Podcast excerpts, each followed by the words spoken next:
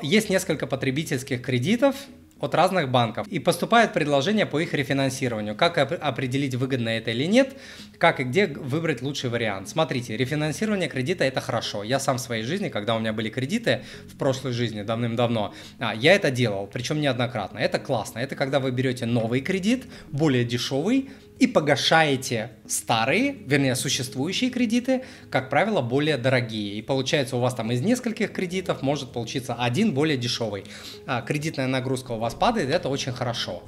Вот. А, как определить выгодно или нет? При соизмеримых сроках если у вас падает, если у вас меньше процент, значит это выгодно, потому что при соизмеримых сроках, да, а, потому что если вы а, возьмете, у вас был кредит на 5 лет, а вы возьмете рефинансирование и возьмете кредит на 10 лет, ну это невыгодно будет. Платеж будет меньше, а по процентам вы заплатите в итоге а, больше.